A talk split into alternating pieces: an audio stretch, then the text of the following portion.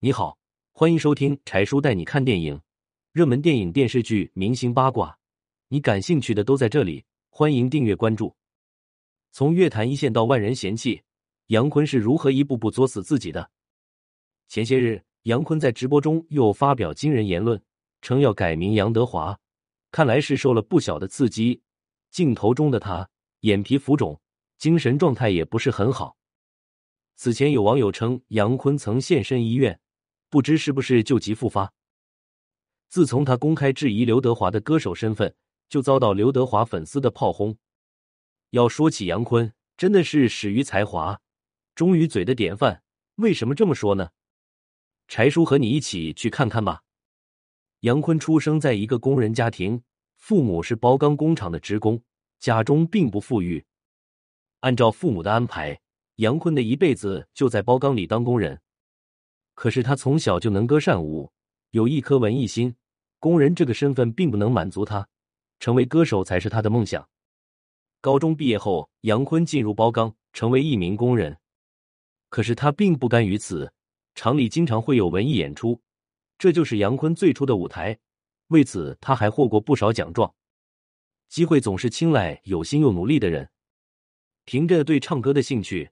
一九九一年，杨坤考进了文工团，成为一名文艺兵。在部队的日子里，杨坤并不好过，经常入不敷出。经同事介绍，他利用休息时间去酒吧驻唱，一首歌五钱，如果唱得好，还会有额外的奖励。杨坤听了很兴奋，觉得这是一个练习唱歌的不错的机会，而且还能挣到钱。要知道，当时他的工资一个月才七十元钱，他挣的最多的时候。一晚上有五十元，他万万没有想到的是，会因此改变嗓音，还得益于变厚的嗓音，这是后话。在部队时，杨坤认识到了很多的乐器，其中萨克斯是他的最爱。就这样，他一边接受培训和学习，一边在外兼职驻唱，事业做得风生水起。驻唱最火的时候，杨坤一个月能赚到四千元，这在当时绝对是一笔不小的资金。任何人在酒吧夜总会这样纸醉金迷、灯红酒绿的环境，都容易迷失方向。杨坤也不例外。渐渐的，他想挣更多的钱，唱歌来钱太快了，这让他开始变得有些急功近利。后来，他因为用嗓过度，声带受损，患上了声带小结，只能进行手术。当地的医院做不了这样的手术，必须去北京。父亲得知后。爱子心切的他，立刻带儿子去北京做手术。这次北京之行让杨坤看到了更大的世界，为杨坤的北漂生活种下了种子。做完手术，杨坤就回了老家。医生特意叮嘱他，嗓子要休养几个月。可是年轻的他并未把医嘱放在心上。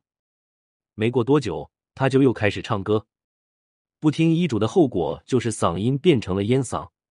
虽然这个嗓音让他在乐坛的辨识度很高，可是当时的杨坤大受打击，为此还消沉了好长一段时间。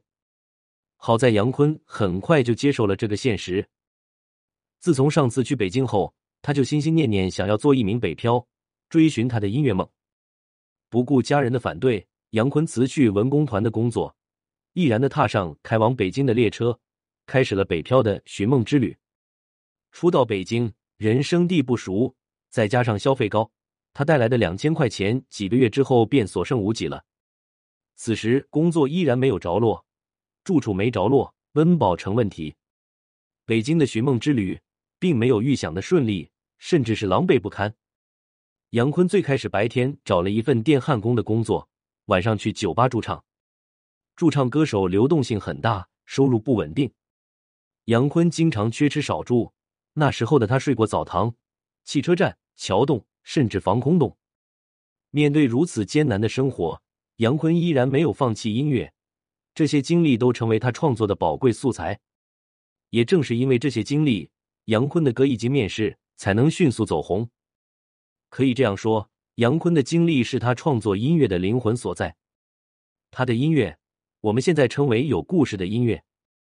直到杨坤遇到他生命中第一个重要的女人白雪，他才结束了居无定所的日子。杨坤在三里屯酒吧驻唱时遇到白雪，他突然发现这个女孩就是他心心念念了几年的女孩。那是在内蒙古文工团一次活动时，他们四目相对，杨坤当时就对这个爱说爱笑、古灵精怪的女孩心动了，只是未能有机会交流，就这样错过了这次的偶遇。杨坤觉得这是他们的缘分，他一定要抓住机会。一向内敛含蓄的他，主动与白雪搭讪。交谈中，杨坤了解到白雪两年前考入北京某部队的文工团，是一名独舞演员。得知白雪也没有男朋友时，杨坤欣喜若狂，当即开始追求白雪。白雪对这个害羞的大男孩很有好感，他很欣赏杨坤的才华，认定他会火。后来，白雪把杨坤带离了地下室的防空洞，不足十平的宿舍变成了他俩的爱巢。然而，不是所有的爱情都能开花结果，走到最后，杨坤和白雪也一样，再多的温情都终将败给贫穷的物质生活。两年的时间，杨坤专心做音乐，经济上靠白雪接济，但是他的事业未能有起色。此时，白雪一直有不少有钱人追求，看不到希望的白雪提出分手，杨坤也只能同意。杨坤继续住潮湿的地下室。过着有一顿没一顿的日子，周旋于各个可以驻唱场地。杨坤在北京闯荡，完全凭借着对音乐的热爱。他看不到前路，更不知道未来在哪里。杨坤后来自己说，在成名之前的这八年中，他搬了五十五次家，因为工作不稳定，父亲来北京看他，只能让父亲吃五元一碗的面，他心中特别难受。父亲也劝他回去，执拗的杨坤不愿放弃自己的梦想。拒绝了父亲的提议，继续艰难的北漂生活。他驻唱时认识了沙宝亮、满文军，不久他们都凭借个人专辑一炮而红，成为了真正的歌手。杨坤看在眼里，急在心里。杨坤就这样辗转于不同的歌厅、酒吧之间，翻唱着别人的歌曲，磨练着自己的唱功和技巧，还积累了很多创作灵感。用心积累的经验，必然会产生质的飞跃。这是亘古不变的真理。有了之前的经验和灵感，他开始创作自己的歌曲。等到积累了十几首歌的时候，出专辑的意愿越来越强烈。杨坤的第一张专辑《无所谓》是在洗手间录制完成的。他投出去的小样，不是被退回，就是石沉大海。一次次无情的拒绝，一次次期待都变成失望。杨坤的内心备受煎熬。二零零二年。杨坤终于遇到了人生中第二个贵人，他就是歌手陈琳。陈琳听到了杨坤的歌，觉得声音很独特，此曲一听就是很有故事的。他不仅把杨坤推荐给唱片公司，还帮他出个人专辑，可以说是杨坤的伯乐。杨坤总算苦尽甘来，这张浓缩了他北漂八年辛酸经历的专辑《无所谓》一炮而红，同名歌曲《无所谓》被广为传唱。突如其来的成功让杨坤感受到了巨大的压力，他想创作出比之前更好的音乐，又担心让粉丝失望，越焦虑越没灵感，越没灵感越焦虑，在这样的恶性循环中，杨坤几乎崩溃。这种状态一直持续到二零零五年，他在香港被诊断重度抑郁症，之前的种种行为才找到了原因。杨坤淡出乐坛，开始了漫长的治疗过程。不知内情的观众觉得杨坤就是昙花一现，来也匆匆，去也匆匆。乐坛也是一个人走茶凉的圈子，大众只记得杨坤的无所谓，有谁会去深究他消失的真正原因呢？杨坤让大众记住的除了无所谓，还有他引火烧身的毒舌。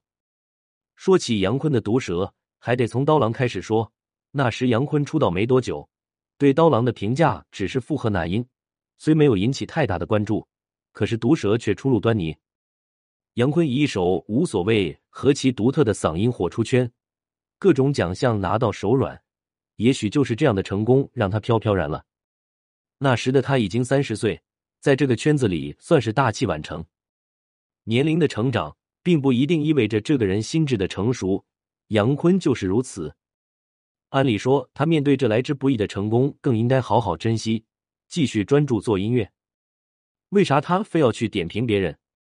刀郎凭借一首二零零二年的第一场雪出圈，出道即是巅峰，红遍大江南北。在没有任何宣传的时候，唱片的销量直冲两百多万张。许是这样的成绩动了某些人的蛋糕，让圈内不少成名的大咖纷纷抵制，提出各种质疑。杨坤就是其中之一。当时有记者采访杨坤，问他如何看待刀郎的音乐，他直言不讳的说：“他那也是音乐嘛。要说评价刀郎，那英不管怎么说都是乐坛的大姐大，还有汪峰和其他圈内人都是老人。可是刀郎仅比杨坤晚出道一年，同是创作型歌手，而且后劲比杨坤还足。”杨坤对刀郎的质疑，或许并没有那么客观，更像是跟风站队而已。杨坤的直率绝不限于对刀郎一人。有一次，杨坤在参加活动时被问到对杨幂假唱行为的看法，他耿直的说：“杨幂只能假唱，她不会真唱。”他随后觉察到自己这样说一个女生不好，就又解释道：“杨幂的演唱只是为她的形象做辅助的。”如果唱不好，会影响她的形象。杨坤老师点评过的后辈可不只是杨幂，第一届超级女声的冠军李宇春也曾有幸被点评。当杨坤被问到如何看待李宇春时，他公开嘲讽说：“李宇春压根不会唱歌，他们那一届唱的最好的是张靓颖。”这让李宇春的粉丝极为不满。所谓众口难调，不是每一个歌手的风格都能被所有人接受。李宇春获得冠军总是有她亮眼的地方。杨坤并未意识到祸从口出，而是要将毒舌进行到底。在音乐圈说起尴尬，歌手杨坤排第二，估计没人能抢第一。为什么这么说呢？杨坤在自己的主场却要顶着别人的名字出场，这样的场面是绝无仅有的。杨坤因病隐退几年之后，在二零一二年开播的《中国好声音》重回观众视野。这个舞台让他的事业再次达到巅峰，导师身份让他习惯点评后辈，以至于越来越飘。后来杨坤退出《好声音》的舞台，人气开始慢慢减弱。然而人气减弱，毒舌的功夫却丝毫没有减弱。杨坤在他的直播间痛批惊雷，说他不能成为音乐，要歌没歌，要调没调，是音乐的败笔。难听至极的言论在网上快速传播。引来很多评论。惊雷的创作者 MC 六道气愤不已，在直播中回怼杨坤：“音乐没有高低贵贱之分，存在即是道理。”一场后辈和前辈的隔空辩论拉开帷幕。惊雷因为本身的内容和曲风比较个性，并不能为大众所接受，只是受一些个性的社会青年群体所喜欢，确实没有感官和情绪上的价值。杨坤的这段点评说出了大众的心声。这场隔空辩论会以杨坤的胜利落下帷幕。不知是不是这场辩论的胜利让杨坤有些得意忘形。不久之后，他竟然开始评价起刘德华。不得不说，杨坤真是勇气可嘉。只要你问，我就敢评。他在直播中说：“刘德华不算是一个真正的歌手。”言论一出，犹如捅了马蜂窝。要知道，刘德华是四大天王之中人气最高的。据统计，他的演唱会已经达到七百多场，而且场场爆满，绝对是娱乐圈的前辈。面对这样的成绩，杨坤也敢说刘德华不是真正的歌手。那要什么样的人才能算是歌手呢？刘德华出道四十多年，是当之无愧的全能艺人，无论是作为歌手还是演员，都给观众呈现了无数的经典作品。杨坤觉得刘德华的演唱会人气高，是因为他演员的身份。是在用演员造诣弥补歌手的不足。杨坤作为后辈，这样评价一个前辈，丝毫没有觉得不妥。刘德华本尊对于音乐创作有很清晰的认识，他说有节目邀请他去做音乐导师，他不敢去。一个人贵在自知，这句话讲出了天王的优秀人品。刘德华越是这样的坦诚真实，越是让人觉得他可敬可佩。他在娱乐圈可以长久的屹立不倒。归根结底还是他的人品，一点点的奠定他天王的地位。在杨坤评价刘德华这件事中，他像一个跳梁小丑一般，希望得到关注，可是引来的全是怒火。来自天王粉丝的压力让杨坤不得不道歉来平息此事。人都有各自擅长的领域，活得明白的聪明人总是能找准自己的位置，然后精修自己的专业和人品。而杨坤不仅没有找准自己的位置。还管不好自己的嘴，杨坤以为他的随意点评也和之前一样，要么争论一番，要么悄无声息就过了。但是这回点评可以说是踢到了钢板。